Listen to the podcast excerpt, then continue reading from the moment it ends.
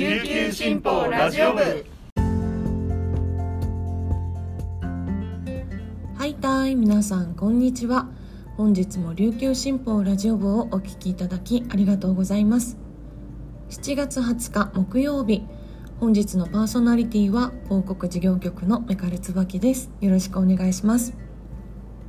午前11時現在の那覇市の天気は晴れ。気温は31.6度です。さて先日ですねちょっと衝撃的なことがありまして私あのナンパをされたんですよ。しかもこの20代と思われる青年に。しかもスーパーの出口で。でなんか「沖縄の方ですか?」って言われて「あそうですよ」ってって「みなちゃんに似てるって言われませんか?」って言われて「みなちゃん？え？ー、マックスの?」って思ったんですけどいやいやそんなはずはないと思って「あちょっと分かんないですねどなたですか?」って聞いたら「TWICE のみなちゃん」って言うんですよ TWICE もう一人一人の顔はおろか代表曲さえもすぐにわからない TWICE と思って「あちょっとわかんないです」って言ってで LINE 交換しませんかって言われたんですが「あもうそれはちょっとすいません」って言ってお別れしたんですけどね。もうそっからなんか家に帰るまでずっとニヤニヤしちゃってこんな綺麗なジェネレーションギャップってあります？私はマックスだと思いそして彼は TWICE に似てると言ってくれてるんだけどそれがちっともわからないっていう。彼に「マックスですか?」って言わないでよかったなって本当に心底思いましたね。はい。皆さんはマックス側ですか？それとも TWICE 側でしょうか？というわけで本日これまでに入ったニュースをお届けいたします。最初のニュースです。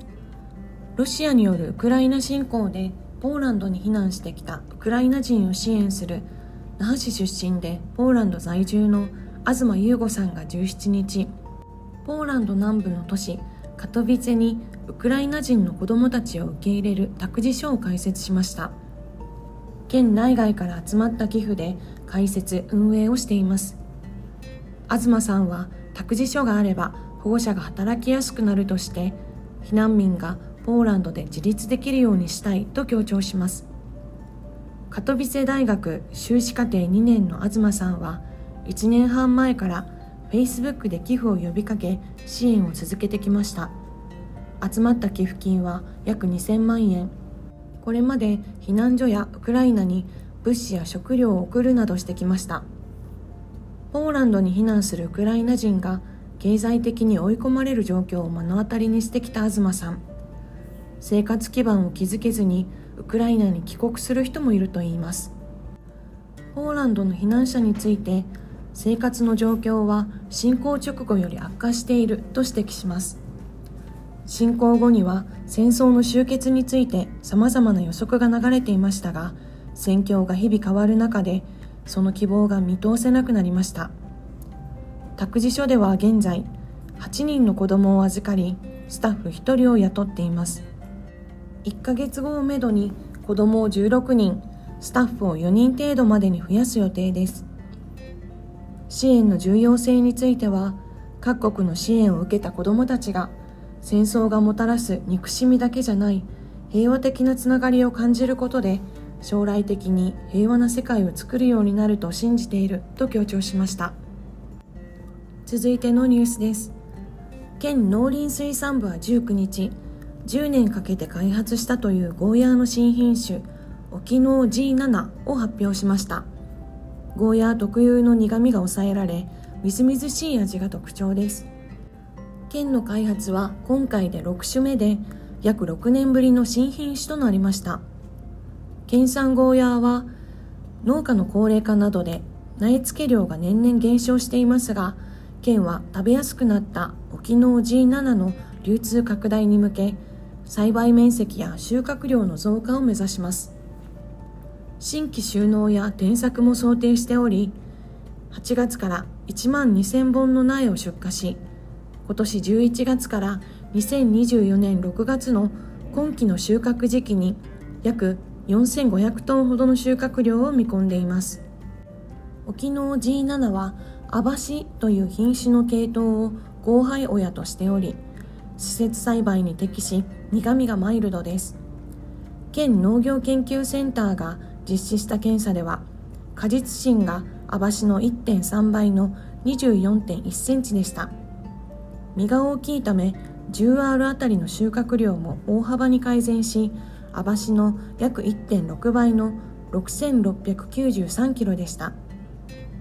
沖縄 G7 の苗は収穫時期に合わせ8月から3月まで JA 沖縄を通じて販売します。最後のニュースです。スイス・ジュネーブで開かれている国連の先住民族に関する専門家機構の会合が2日目の18日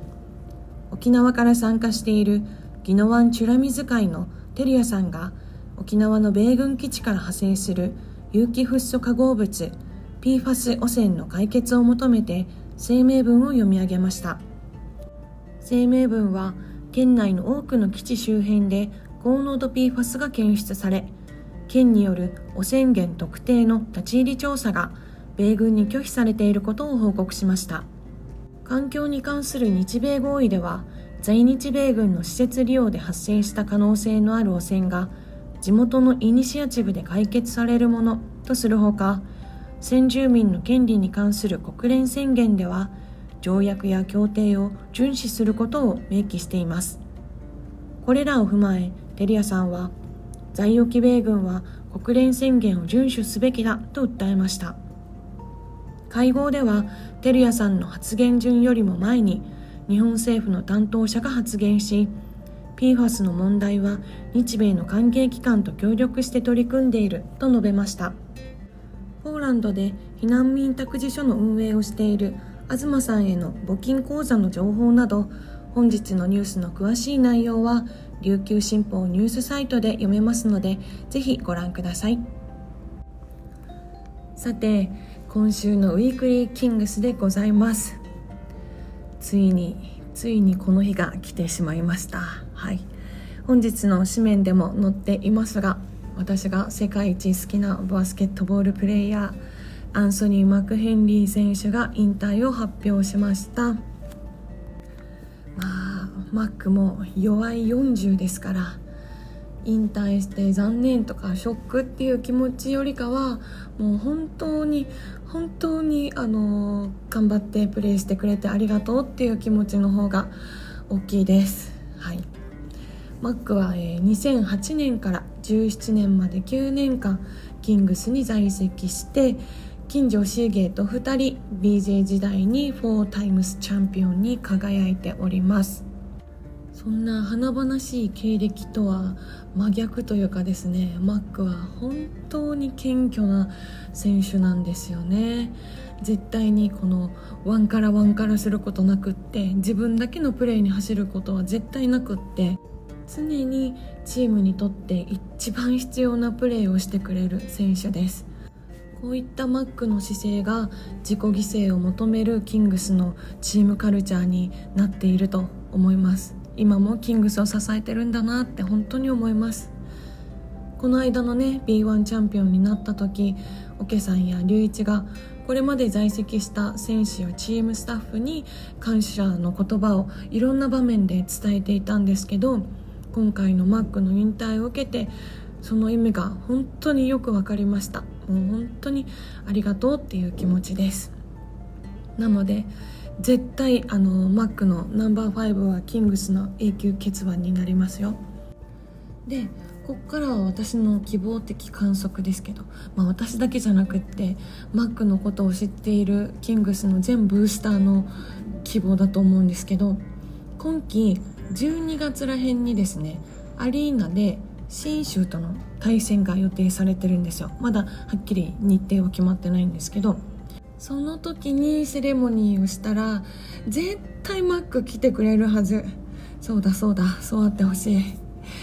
ねあの引退して残念っていう気持ちはないってさっき言ったんですけど、まあ、唯一の心残りは沖縄アリーナでプレーする姿が見られなかったことなんですよ。この前前シーズンぐらいに予定されてたんですけどコロナで中止になっちゃって結局あのマック in 沖縄アリーナが見れてないんですけどね。でもう、まあ、引退なのでプレーする姿っていうのは難しいかもしれないんですけど動いてるマックが見たい。アリーナで動いてるマックが見たいです。キングスさんぜひぜひよろしくお願いいたします。というわけで We are one. We are kings. マックが作ってくれたチームをずっとずっと応援し続けます。それでは皆さんとはここでお別れです。本日も皆さんにとって素敵な一日になりますように。ありがとうございました。